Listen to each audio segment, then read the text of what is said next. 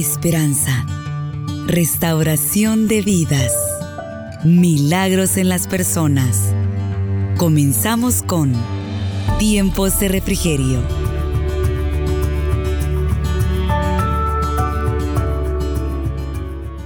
Colosenses capítulo número 3, verso 20 y 21. Dice la palabra de la manera siguiente, hijos, Obedeced a vuestros padres en todo, porque esto agrada al Señor. Padres, no exasperéis a vuestros hijos para que no se desalienten. Dejamos hasta ahí la lectura, puede sentarse. La gran mayoría de ustedes eh, ya tienen hijos y creo que entonces vamos a podernos entender muy bien porque para usted envía el Señor esta palabra. Pero creo que a nadie le es desconocido que la época que nos ha tocado vivir a nosotros es una época de grandes avances tecnológicos, es una época en donde la tecnología en todo sentido va eh, muy rápido. Hay descubrimientos que con rapidez dejan ya retrasados u obsoletos a inventos que recientemente fueron puestos a la, pues, al uso del hombre. Y, y en uno de los campos donde también se ha revolucionado y la tecnología ha dado grandes aportes es en el área de la comunicación. Tanto es así que a esta época en la que nosotros vivimos se le ha llamado la época o la era de la comunicación, porque ha quedado muy, pero muy lejos formas rudimentarias de comunicarse entre los humanos, como por ejemplo, bueno, antes se comunicaban con señales de humo, por ejemplo. Eh, el hombre echó mano también de instrumentos como el tambor y se comunicaban a través de toques de tambor. Rápidamente avanzó el tiempo y el hombre descubrió otros aparatos, por ejemplo el telégrafo, el teléfono, y fueron surgiendo nuevas formas entre las que el humano echaba mano para comunicarse. Pero nunca ha llegado la facilidad de comunicación humana como en la época presente. Porque ahora ya no hablamos de enviar cartas, ir al correo. Yo creo que hay muchas aquí que ni siquiera jóvenes, por ejemplo, que nunca han enviado una carta por correo. Ellas nunca, creo que, es más, ni conocen quizás la oficina de correos aquí en Santa Ana o en su localidad. Porque ya no es necesario echar mano de ese tipo de medios de comunicación porque, repito, la tecnología avanzó tanto al punto que ahora ya se habla, por ejemplo, la telefonía celular para el caso, está tan, pero tan masificado que se estima, por lo menos aquí en El Salvador, se habla de que hay casi 6 millones de aparatos celulares funcionando en el país. Eh, y, y, si eso hablamos a nivel de telefonía, ¿qué no será a través de otras? Por ejemplo, la supercarretera de la comunicación y de la información, como se le llama al Internet, ahora también deja a cualquiera corto en el afán de comunicarse con rapidez. Hoy, a través de correo electrónico, se comunica inmediatamente, el mensaje está llegando a miles de kilómetros. Y tan es así la facilidad, por ejemplo, que ahora, con un poco dinero, se compra una pequeña cámara, se instala por allí cerca de la computadora y de esa manera, instalando otra donde está su esposo, por ejemplo, en Estados Unidos, en Australia, en Canadá, puede usted estar comunicándose con él y a la vez viéndose a través de esa cámara. Estamos hablando, hermanas y amigas, que ha avanzado notablemente esa forma de comunicarse entre los humanos.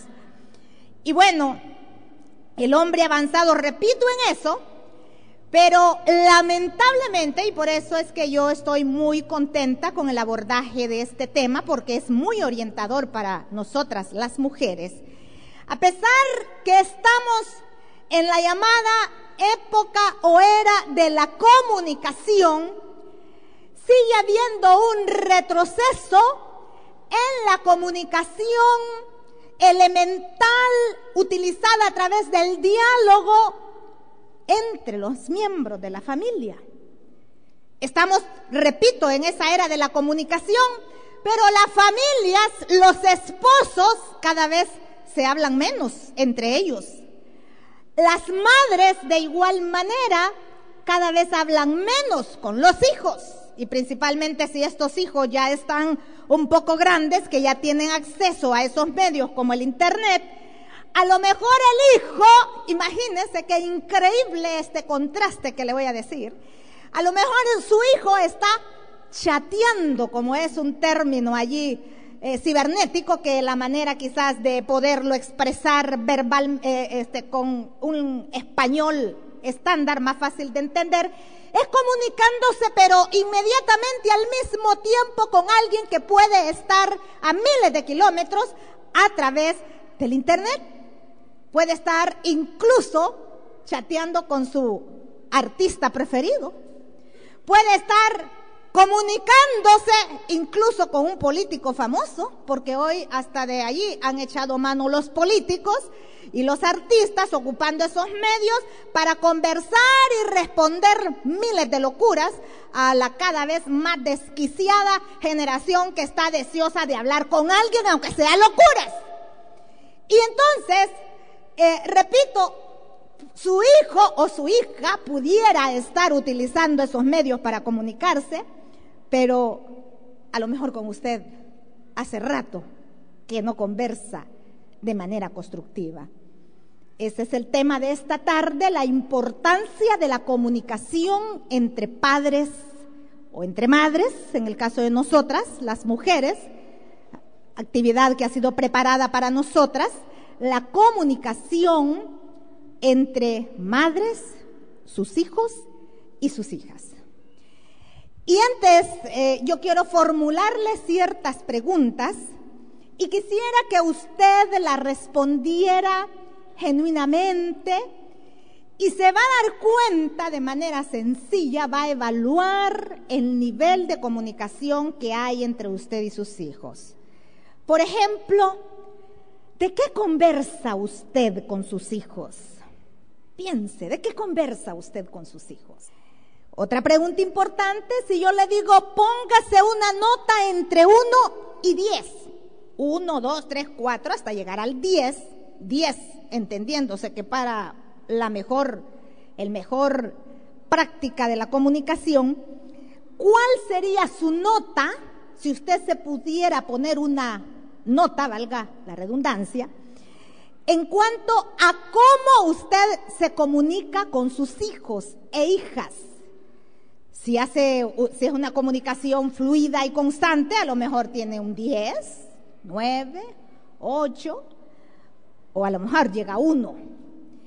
¿Con cuánta frecuencia, oiga, escucha usted a sus hijos o a sus hijas hablar de sus sentimientos, hablar de sus temores, para los que ya están grandes, hablar de sus fracasos, porque los hijos y las hijas, producto de a veces decisiones equivocadas, tienen fracasos.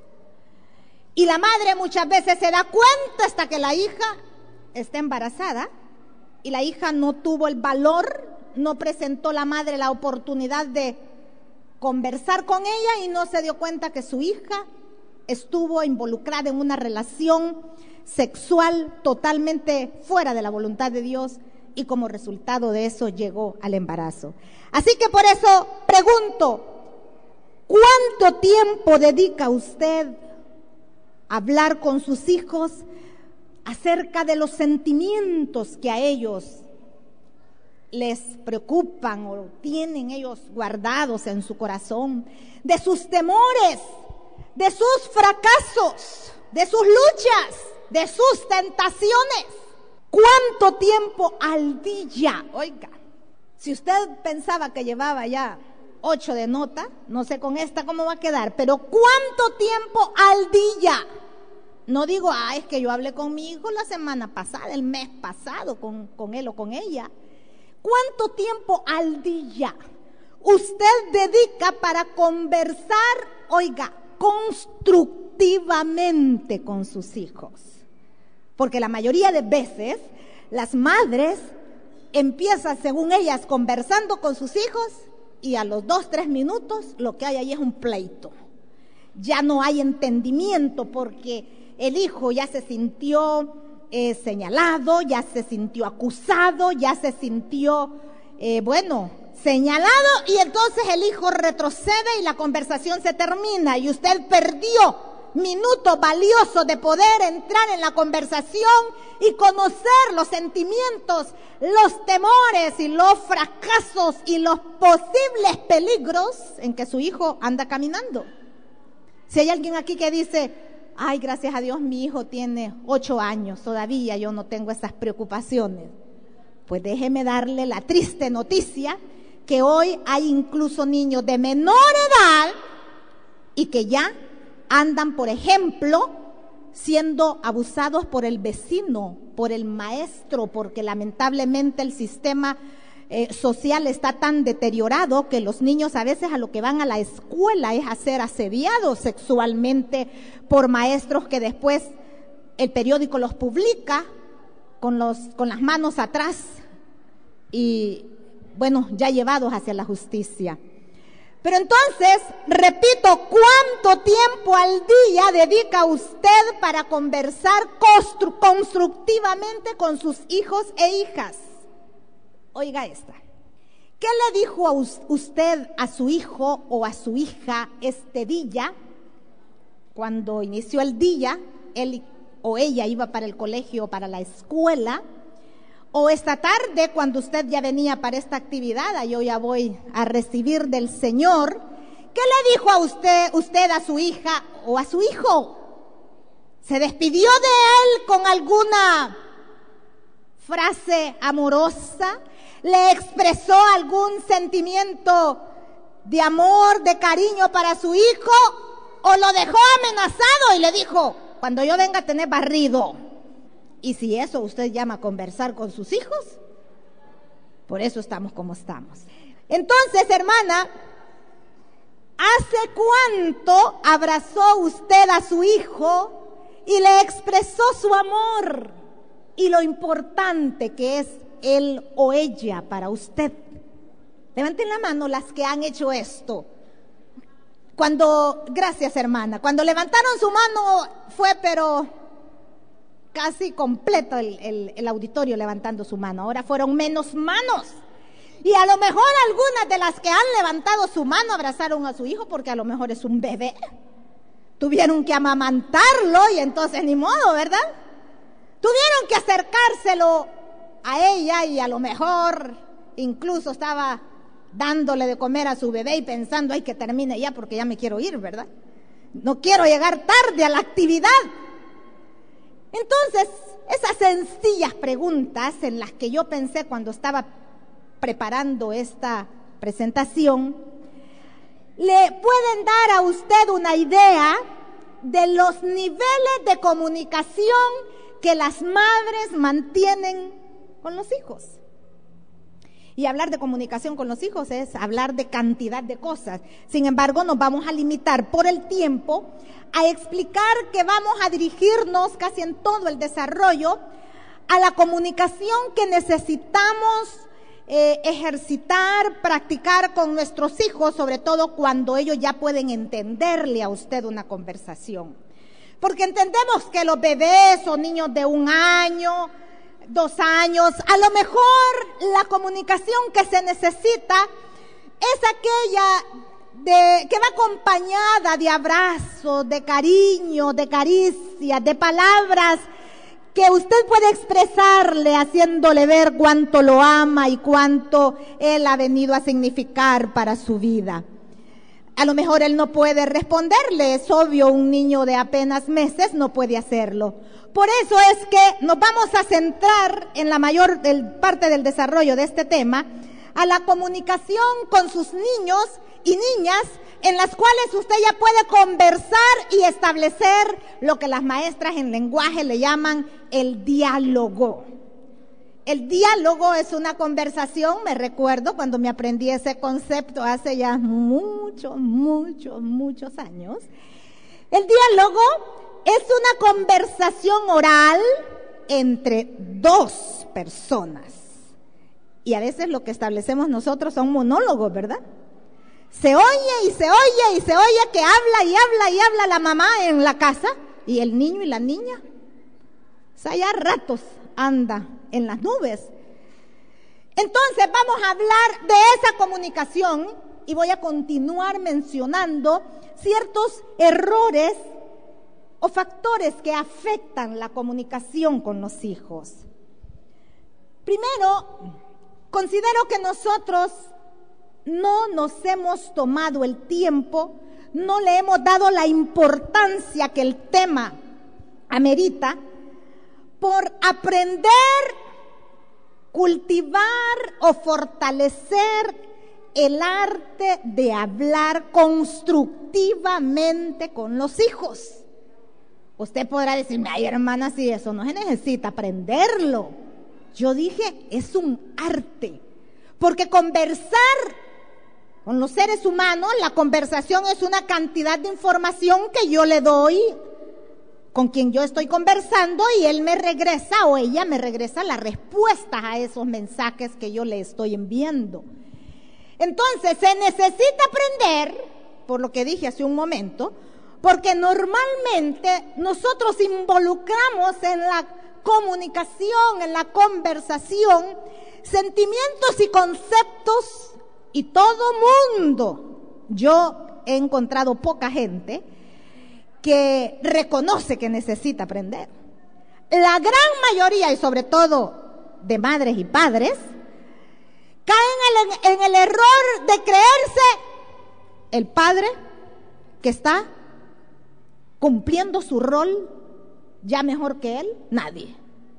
Muchas veces incluso las madres hablan y a veces yo las oigo conversar o que ellas están contando de sus hijos o de sus hijas y cuentan y platican y, parece ser que es una demostración de quererle decir a quien le está oyendo, mire qué madre más excelente soy yo. Hago esto o hago lo otro con mi hijo o con mi hija. Pero realmente tenemos que reconocer que hemos fallado Hemos dejado huecos profundos en la comunicación de las madres con los hijos, de tal manera que hay muchos hijos y muchas hijas que no platican con sus madres. Se habla de que hay tres niveles de comunicación y esa es una forma de clasificar. Pero yo le voy a describir esta y no sé en cuál usted se va a ubicar. Pero está el primero o la primera forma y es aquella que por ejemplo el niño se levanta, usted está ya cocinando y usted le dice, vení, come. El niño, sin decir sí, no, gracias, nada, simplemente va y se acerca y come. Y luego se escucha y otra, otra palabra por allí y la mamá dice, ya me voy. Y eso fue todo. Y al regreso parece que es la misma historia. La mamá llega simplemente saluda, si es que saluda, los niños están allí haciendo sus deberes, los niños ni vuelven a ver, la mamá llega, voy a cocinar y va y cocina y sirve y pareciera que allí la gente que vive no puede hablar. Y ese es el nivel que le llaman el nivel superficial de conversación.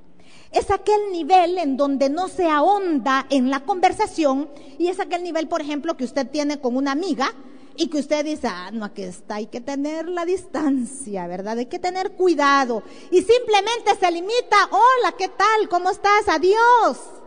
O Dios le bendiga, adiós. Usted no sabe mayor cosa de esa persona. Y yo diría que usted puede darse el lujo de tener esa clase de, o ese nivel de comunicación con su amiga, pero con sus hijos, es grave. Hay otro nivel que le llaman, y esto lo, lo aplican mucho a lo que se da eh, entre los padres y los hijos, y es el nivel de agresividad. Se habla que nosotros vivimos en una sociedad violenta y agresiva. Usted simplemente va en el autobús y sin decir mayor cosa, solo porque el bus hizo un movimiento y usted se topó a otra persona, la otra persona le da un empujón y si es posible le dice palabras fuertes. Usted va, eh, a comprar a un almacén o a un supermercado y simplemente porque usted allí estando en la caja dice yo no me, eh, no voy a comprar esto, la empleada la vuelve a ver, usted se siente ofendida, que mirada, porque la sociedad en la que vivimos tiene un alto grado de agresividad tal que aflora con facilidad las respuestas duras entre las personas. Y muchas veces en los hogares este es el tipo de comunicación que se adopta. Aquella comunicación que lleva agresividad de por medio y por ejemplo le dice a la niña, la mamá, ya me voy y si no haces tal cosa, te castigo o te quito lo uno o lo otro. Ahí hay de por medio una amenaza. Y muchas veces no solamente son las palabras, sino que también es el tono en que se dicen las cosas. Y los hijos, con facilidad, son tentados a responder de la, de la misma manera. Y el otro nivel de comunicación y que es el que Dios quiera que esta tarde salgamos todas con el deseo de practicarlo, es el nivel de comunicación profundo en el cual usted conversa con alguien, le mira los ojos, están conversando, él le pregunta, usted le responde, ella le abre su corazón, usted igualmente, y están en una conversación que cuando usted viene a sentir, pasó el tiempo y usted dice, ¿cuánto conversé con mi hijo o con mi hija?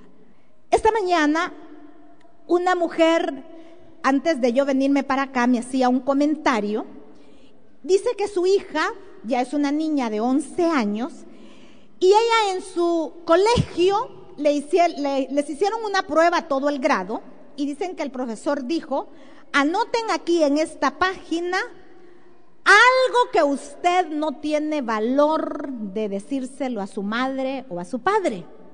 Lo que sea. Y dice que los niños empezaron a escribir y a escribir e iban cosas allí, porque eh, después la niña se dio cuenta y porque entre ellos mismos conversaron, ¿verdad? Al final los niños se, cuentan sus cosas y al final digo, que pusiste? Yo esto y yo lo otro. Y entonces dicen que habían cosas tan penosas para los niños que ellos dijeron, yo esto no se lo contaría a mi mamá. Situaciones penosas que yo considero que realmente tenían mucho ahí de razón porque les daba vergüenza. Pero vino esta niña y ella entregó su página en blanco. Y dice que el maestro le dijo, ¿y por qué me entregas esta página en blanco? Y ella le dijo, porque yo no, no hay nada, nada que yo no lo pueda platicar con mi mamá. No hay nada que yo no tenga el valor para decírselo a mi mamá. No hay nada que a mí me dé vergüenza preguntarle a ella. Y la felicité yo y le digo, la felicito. Este es un buen ejemplo de una madre que ha logrado practicar con su hija un nivel de comunicación profunda. Dice que la niña le pregunta de, cómo es la, la reproducción eh, bueno, sexual, cómo los niños nacen. La niña tiene 11 años, le pregunta de muchas cosas de muchas cosas, le pregunta a la niña, porque es una niña muy, muy, pues despierta, con mucha inteligencia. Y entonces, ese es el nivel de comunicación profunda. Yo le preguntaría, ¿y de sus hijos y de sus hijas qué cree que hubieran respondido? ¿Hubieran eh, anotado cosas allí que ellos no le pueden preguntar porque usted ha no le entendería o porque a él le daría vergüenza, no sé. Pero qué bueno el ejemplo este, en donde se puede dar cuenta que sí hay madres que están trabajando por cultivar una relación profunda con sus hijos. Hay un otro error que hemos cometido es que hemos levantado o permitido que se levanten barreras en la comunicación con los hijos. Y allí puede haber cantidad de barreras. Por ejemplo, alguien podrá decir, ay hermana, es que llego tan cansada a mi casa después de una jornada larga de trabajo que yo lo único que veo es que estén vivos. Que entré y los vi que ahí estaban y los vi y dije, bueno, gracias a Dios, ahí están mis hijos, mis hijas. Y ella se fue a acostar, yo vengo tan cansada, hermana. Comprenda, trabajo 8, 10 horas y bueno, etcétera, etcétera, etcétera. El cansancio puede venir y ser una barrera en la comunicación que usted necesita tener con sus hijos e hijas cada cuánto. ¿Quiero oír algo? Todos los días. Usted necesita practicar la comunicación con ellos. No tengo tiempo. Tengo que ir a la iglesia, al culto, a las actividades. Ya me voy. Y no tenemos tiempo para conversar con los hijos. Otra barrera que hemos levantado es conceptos equivocados de autoridad de madres dirigidas hacia sus hijos. Aquello de que, ah, no, es que mi hijo no puede venir a hablarme como él habla en la calle, él es un malcriado, yo soy su mamá y merezco respeto. Oiga, un niño hoy en día de 14 años, 15 años, un muchacho de 14, 15 años, usted no puede esperar que se dirija a usted con una gran solemnidad. ¿verdad? Y, muchas veces la madre dice, tal vez el niño le dice algo y se lo dice, se le salió y dijo una palabra que él a lo mejor la usa con sus amigos y la madre ya lo recrimina y ya le hace ver que, eh, este, qué palabra la que acaba de utilizar. Entonces, esos conceptos equivocados de respeto y de autoridad entre madres e hijos y malos conceptos, por cierto, han levantado barreras en, en, la necesidad de comunicarse con sus hijos. Hay otro aspecto que también es una barrera y que estoy segura que sus hijos e hijas también están eh, pues acudiendo a esto y usted sin darse cuenta pudo haberlo propiciado. Y ese es la televisión. La televisión es algo increíblemente obstáculo en la comunicación familiar. Hay una investigación que quiero compartirle los resultados y se va a dar cuenta cuánto tiempo la televisión le roba en, el, la idea de que usted se comunique con sus hijos. Dice esta, esta investigación que los niños pasan cinco horas promedio al día en clases. ¿verdad? Ellos se van a sus clases y pasan un promedio de cinco horas. Pero oiga, pasan siete horas al día viendo televisión. Fíjese, siete horas al día. También otro dato importante es que en un hogar promedio el televisor pasa encendido siete horas al día. Imagínense, hermana, con lo caro que está el costo de la electricidad. Y muchas veces las madres dicen, ay, mejor que esté viendo televisión porque ahí está quieto, ahí está seguro. En vez de que ande en la calle, dice la madre, mejor que esté ahí bien quietecito viendo televisión. Oiga este dato. Al salir de noveno grado, los jóvenes han pasado el 50% de sus vidas frente a un televisor. Oiga, el 50% de sus vidas. Quiere decir que si un muchacho de noveno grado sale allí como por 15 años, a lo mejor, quiere decir que ese niño por lo menos, por lo menos según esta encuesta, ha pasado siete años viendo televisión. Y yo le pregunto, ¿y cuánto tiempo ese niño de esa vida, que en este momento lo estoy poniendo como ejemplo, habrá pasado conversando con su madre de manera constructiva. La televisión está robando el tiempo que usted pudiera utilizar, a lo mejor no las siete horas, pero a lo mejor minutos al día de conversar, de conversar con sus hijos. Repito, muchas veces los padres y las madres encontramos que eso es lo más fácil. Allí está quieto el niño, la niña viendo televisión y muchas veces ni siquiera nos acercamos a ver qué programa esos niños están viendo. Quiero decirle que ahora casi ya no hay control en lo que la televisión difunde y muchas veces son antivalores increíbles. Historias o series supuestamente entre comillas familiares en donde los hijos aprenden a irrespetar y aprenden muchas cosas que están afectando nuestras sociedades latinas, porque muchas veces son programas del extranjero que no se adaptan a nuestra realidad y lo que más bien están haciendo es fomentando los antivalores. Hay otro problema u otro factor negativo que afecta a la comunicación con los hijos y es que queremos repetir patrones de comunicación y de corrección aprendidos cuando nosotros fuimos niños o niñas. Yo ya he oído madres que dicen, a mí una mirada me hacía mi mamá y yo ya sabía lo que me quería decir. Y con eso quiere justificar que por eso es que ella no platica con su hijo. Es que a mí mi mamá una mirada me daba y yo ya sabía que era que si no me portaba bien me caía. Ah, hermana, si es que a mí me ponían con un ladrillo en la cabeza, de rodillas sobre, sobre maíz y así estaba una hora por alguna travesura que hice. Quizás me comí un caramelo que estaba por allí.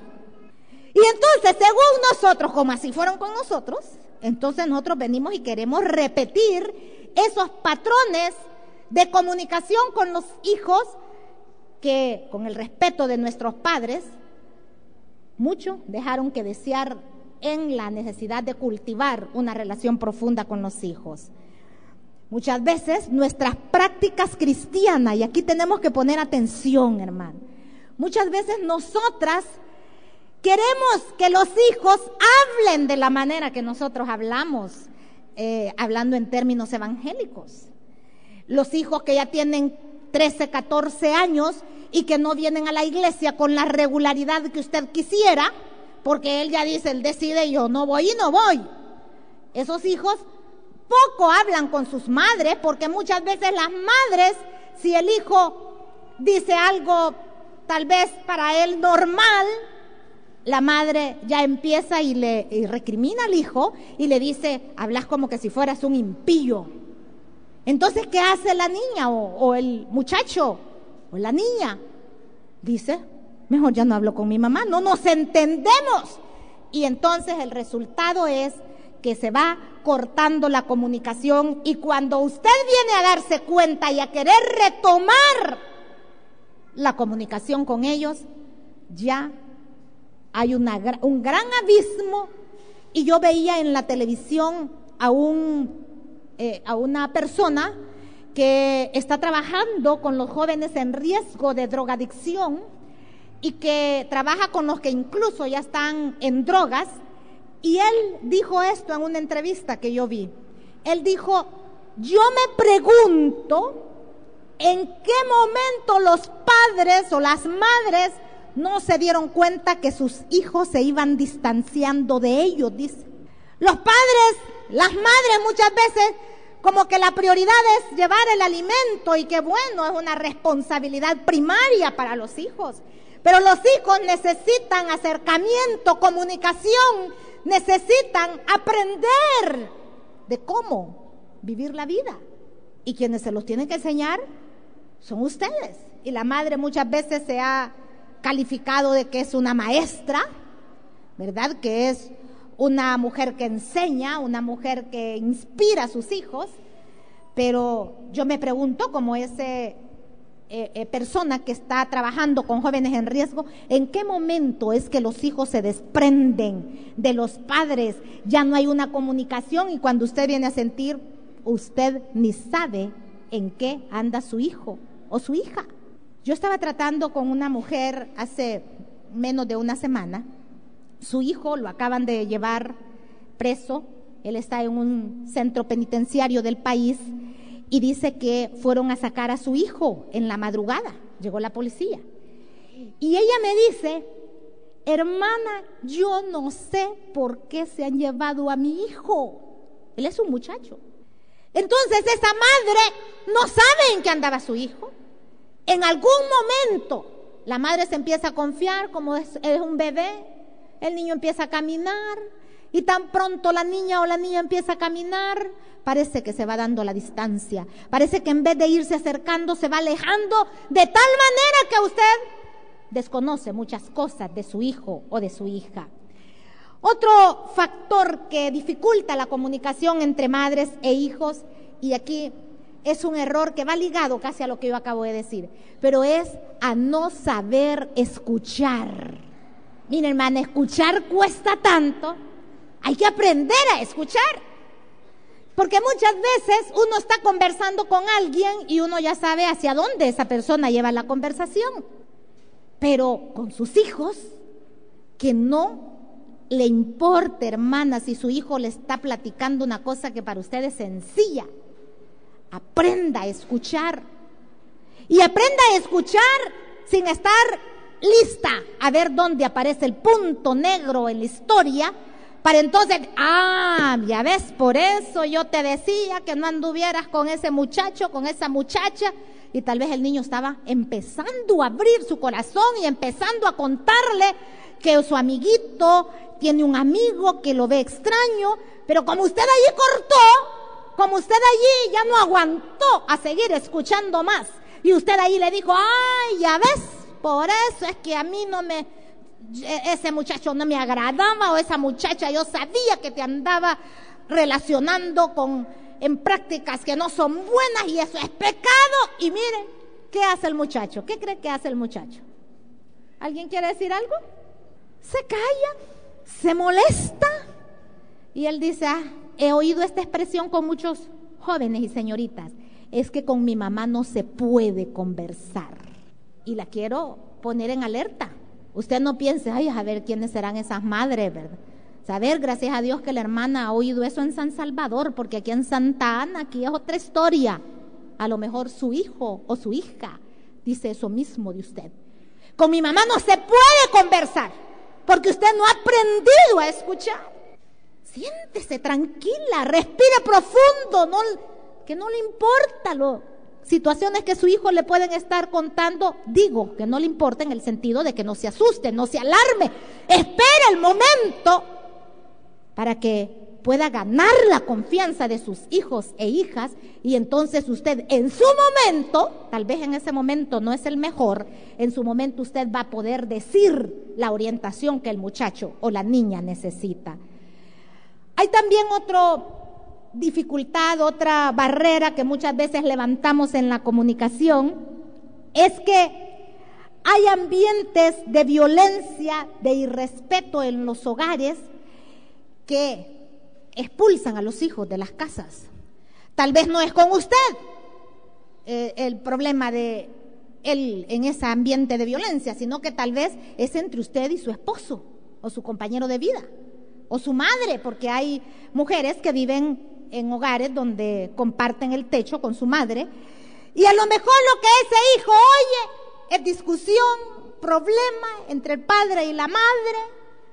Y el hijo aparentemente no está ocurriendo nada en su vida, él parece que no le importa lo que está escuchando, según usted, pero ese niño o esa niña prefiere andar en la calle, prefiere irse donde su amiguito, donde su amiguita, que estar allí, en un hogar donde no le inspiren eh, seguridad, tranquilidad, eh, a un ambiente agradable para que él pueda expresar sus emociones. Sé de un joven que este joven anda en la calle, pero quizás la mayor parte de su tiempo, aun y cuando él no trabajaba, o ya es un hombre que trabaja, pero él solo andaba en la calle. Y la mamá me decía, yo me pregunto por qué él solo quiere andar en la calle. Llegó un momento que yo le dije, es que él anda en la calle porque el ambiente de su hogar no es un ambiente donde él pueda estar tranquilo y donde puedan conversar tranquilamente. Así que si usted vino porque este tema le interesaba para poder eh, sanar la relación, fortalecer la, la comunicación con sus hijos o con sus hijas, también cuide el ambiente y la relación que hay entre usted y su esposo. Porque además de que a veces los hijos salen expulsados porque allí es un ambiente contrario, además usted está sentando un, enseñando un modelo de vida para su hijo. el cual cuando él llegue adulto o ella llegue adulta, lo va a repetir. La palabra que hemos leído esta tarde, la epístola de Pablo a los colosenses, una de las epístolas llamadas de la prisión, Pablo la escribió cuando él estaba en prisión, y él envía un consejo, una exhortación, y le voy a decir de manera sencilla en qué momento Pablo envía esa carta a esta iglesia de Colosas. La envía cuando la iglesia estaba enfrentando, estaba entretenida y estaba ocupada en otro tipo de situaciones. Ellos estaban haciendo más énfasis en el legalismo judío, estaban entretenidos en filosofías griegas, ellos estaban entretenidos en situaciones, podría decir yo, hasta en un, una un falso misticismo o espiritualidad. Y Pablo viene y por supuesto hace una defensa en los primeros capítulos de la eh, carta a los colosenses. Pablo sitúa a la iglesia en esos aspectos que yo le acabo de señalar. Pero viene Pablo y da un giro en el capítulo 3 y empieza a partir del verso 5, eh, diría yo, a hablar de cuestiones prácticas de la vida. Empieza a hablar de cuestiones sencillas como es la relación entre hijos y padres. Después de venir hablando, y si usted quiere leer en su casa toda la epístola a los colosenses, se va a dar cuenta de todo esto que yo acabo de antes decirle. Pero a partir del verso 5, Pablo empieza a hablar de cosas prácticas de la vida. Como queriéndole decir, miren, ustedes están más preocupados en cuestiones pues elevadas de espiritualidad y, de, y de tanta cosa cuando lo que es la vida cristiana es una vida práctica de amor y de misericordia y de comunicación abierta que debe de ser practicada no con la hermana a la hora de venir al culto, no únicamente de levantar manos y de decir, ay hermana, qué bendición hemos tenido esta tarde, sino que la, la vida cristiana empieza en el hogar. Y por eso Pablo hace ese giro y les dice, hijos, obedeced a vuestros padres en todo, porque esto agrada al Señor. Y muchas veces los padres ahí nos detenemos, ¿verdad? Y las madres de allí se agarran de ese versículo y le dicen a los hijos, niño necio, que no sabe que la Biblia dice que usted me tiene que obedecer en todo. Y a veces incluso se está irrespetando a los hijos. Se está maltratando. Hay madres que no corrigen a sus hijos. Hay madres que los maltratan. Hay madres que lo golpean de manera incorrecta, lo golpean llena de ira. Y entonces muchas veces le, queremos exhortar al hijo y le decimos que no sabe que la Biblia dice que usted tiene que obedecerme a mí en todo. Pero no leen el siguiente versículo. Padres, ahí pudiéramos cambiar, madres, no exasperéis a vuestros hijos, y vea lo que dice, para que no se desalienten. ¿Sabe que hay muchos niños y niñas desalentados. Hay muchos muchachos desanimados en la vida que no quieren, no ven futuro para ellos. Son aquellos niños que usted dice, este niño que solo malas notas saca.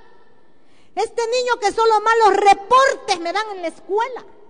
Esta niña solo anda con compañías que no le edifican. Y esta niña ya no quiere estudiar. Hay mucho joven y señorita que dice yo mejor ya no quiero estudiar. Muchas veces son jóvenes desanimados porque esa palabra de exasperéis quiere decir desanimar, quiere decir irritar, quiere decir molestar, quiere decir, hermanas, que es desanimar, es irritar, es estar allí insistiendo en cosas que desaniman a los hijos.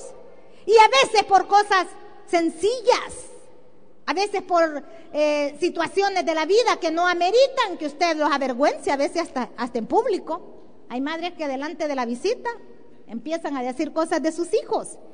Y entonces por eso es que Pablo hace, después de venir hablando de cosas tan elevadas, eh, de los versos antes a estos que hemos leído, dice dos cuestiones sencillas y prácticas de la vida, porque Pablo sabía que si hay una forma en donde dar testimonio, un lugar en donde dar testimonio de la fe que hemos recibido, es en el hogar.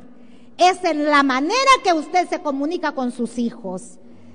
La comunicación es importante porque, como dije al principio, la comunicación familiar constructiva, edificante, enriquecedora con nuestros hijos va a permitir que ellos vayan viendo modelos a seguir en sus vidas y van a, cuando ellos sean hombres y mujeres que tengan que abandonar el nido de ellos, ellos van a poder enfrentar la vida de la manera como usted le enseñó, de la forma, de la práctica de la comunicación que usted fomentó con sus hijos, porque si no, cuando ellos sean adultos le va a pasar lo de ese spot que escuchamos al inicio. Dice que el niño andaba buscando oportunidades de conversar con su papá, incluso quería jugar con él, y el padre nunca tenía tiempo, que es lo que yo dije al principio, uno de los factores negativos en el fortalecimiento de la comunicación, nunca tenía tiempo.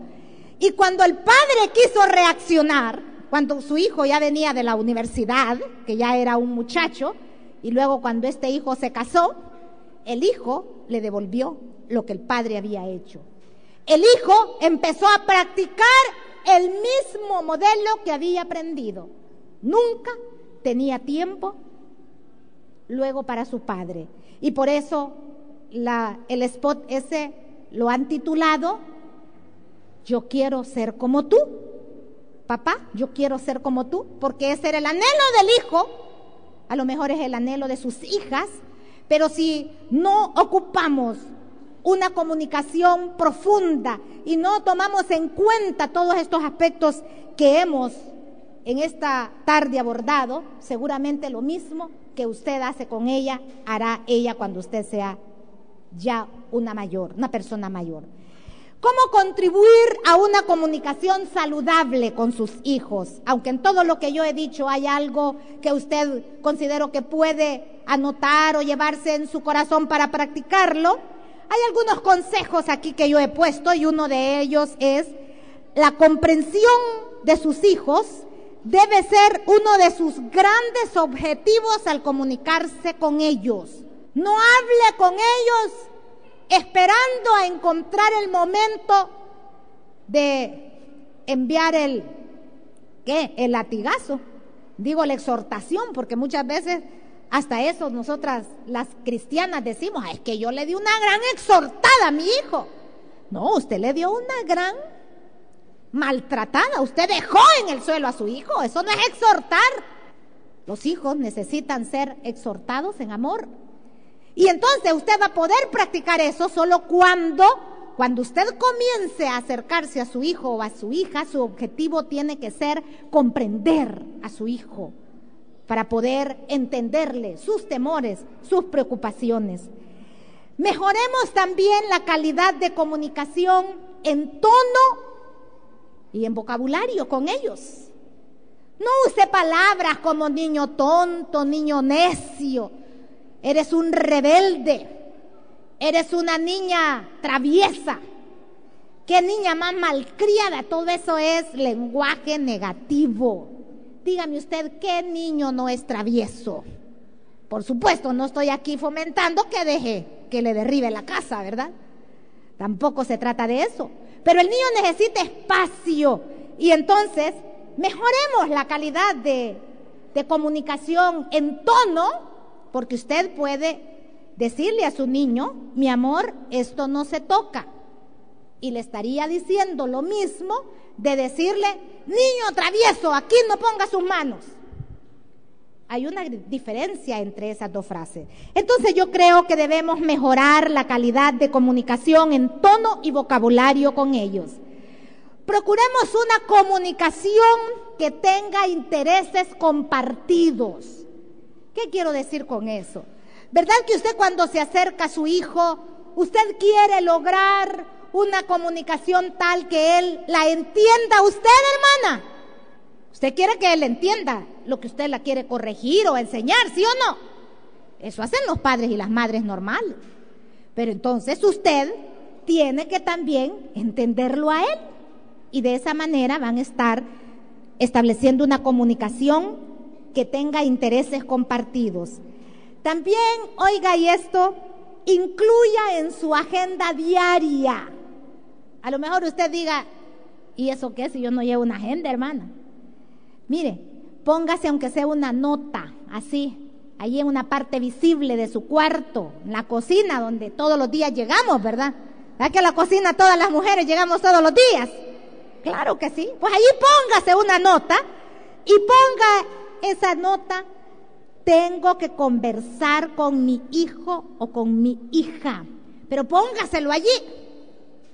Para que no le el, el, tiempo avance y cuando usted venga a sentir lo que tiene es una comunicación superficial como la que yo dije al principio. Póngala allí y dígale a su hijo a partir de ahora, hijo, cada día el conversar contigo va a ser parte de mi tiempo diario. Dígaselo. Y dígale, hijo o hija, es porque eres importante para mí. Te amo y quiero que seamos amigos, quiero que platiquemos, así que todos los días yo voy a poner en mi agenda un tiempo para conversar contigo. Le aseguro que le va a dar grandes resultados. La corrección debe de ir acompañada de conversación amorosa.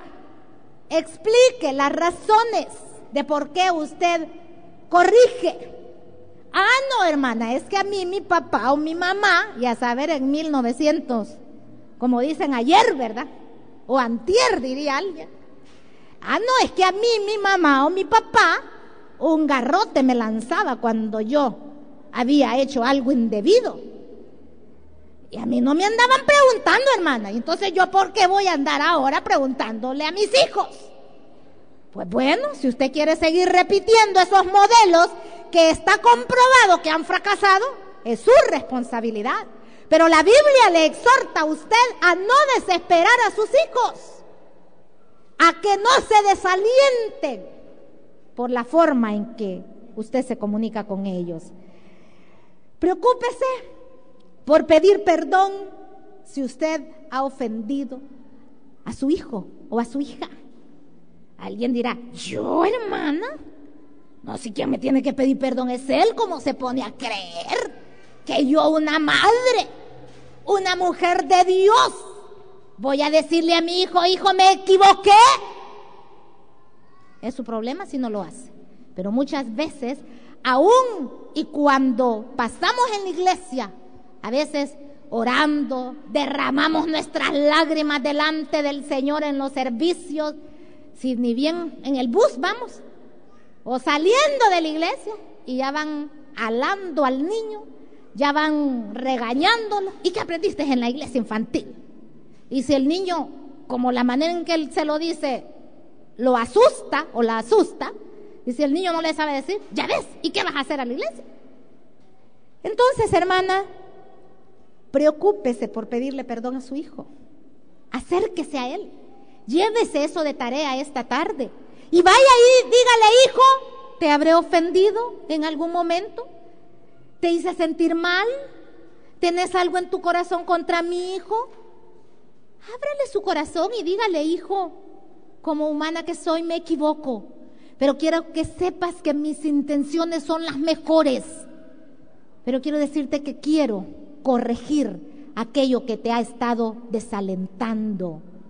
A los hijos los desalienta más, oiga, la falta de amor y de atención de parte suya que el que usted no le pueda comprar un par de zapatos que según él es lo que el hijo más necesita. A su hijo lo que más necesita es muestras de afecto y de sinceridad de parte de usted, incluyendo el que usted reconozca que se equivocó y que merece pedirle perdón. El ejemplo de comunicación entre usted y su esposo será determinante para sus hijos. Con eso termino. el ejemplo de comunicación que usted tenga con su esposo. Ay, hermana, si hace 15 días no me hablo con ese impío y viviendo en la misma casa. Es que hoy no me hablo con mi esposo, dice alguien. ¿Y por qué no se habla con él? Ah, no, es que me dijo algo que no me gustó. E inmediatamente yo me callé. Porque se ha fijado que nosotras las mujeres así somos muchas veces. Cuando ya nos dicen, a, nuestro esposo dice algo que a nosotros ya no nos parece, silencio. Ponemos silencio, ah, no, dice, hago más callando, dice, que hablando. Entonces, ese modelo de comunicación con sus hijos, con su esposo, es el que sus hijos van a aprender. Y entonces, no puede usted venir y decir cuando el hijo o la hija ya están grandes, yo no sé cómo este niño se hizo rebelde. No entiendo si yo todas las semanas lo llevaba a la iglesia. Sí, lo traía, pero casi de la oreja, ¿verdad? Y de igual manera lo trajo y se lo llevó. Y entonces no hubo allí un momento importante, especial, en que usted logró entablar una conexión con sus hijos y con sus hijas. Al punto que muchas veces llegan a grandes y hacen así como el spot de esta tarde, que el hijo, gracias papá porque hablaste, pero no tengo tiempo. Hay madres aquí que seguramente tienen mucho tiempo de no comunicarse con sus hijos. Y el punto es que ese fue el modelo que aprendieron y entonces ahora usted ya no puede retroceder el tiempo. El tiempo es hoy. Por eso es que gracias a Dios por temas como estos, en los cuales podemos tener orientación de cómo rescatar a nuestros muchachos porque algunos de ellos están en peligro, más allá de lo que usted se imagina. Usted escuchó Tiempos de Refrigerio. Sintonícelo todos los miércoles a la 1.30 de la tarde.